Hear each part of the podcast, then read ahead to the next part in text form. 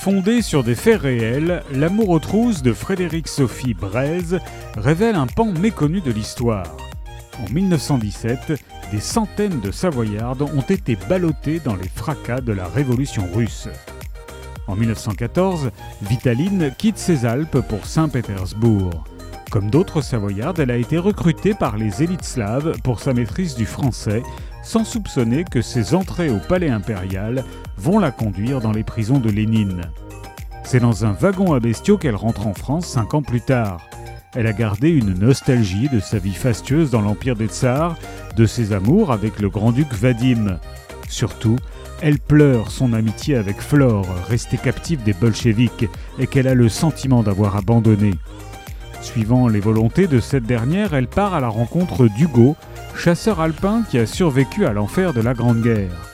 Aura-t-elle le courage de lui dire la vérité sur sa sœur adorée? Alors que Paris va bientôt s'étourdir des années folles, que Chanel et d'autres créateurs de mode s'entichent et s'inspirent du folklore slave, entre Chambéry et les Alpes du Léman, Vitaline écrit une nouvelle page romanesque de sa vie. L'amour aux trousses de Frédéric Sophie Braise est paru aux presses de la Cité.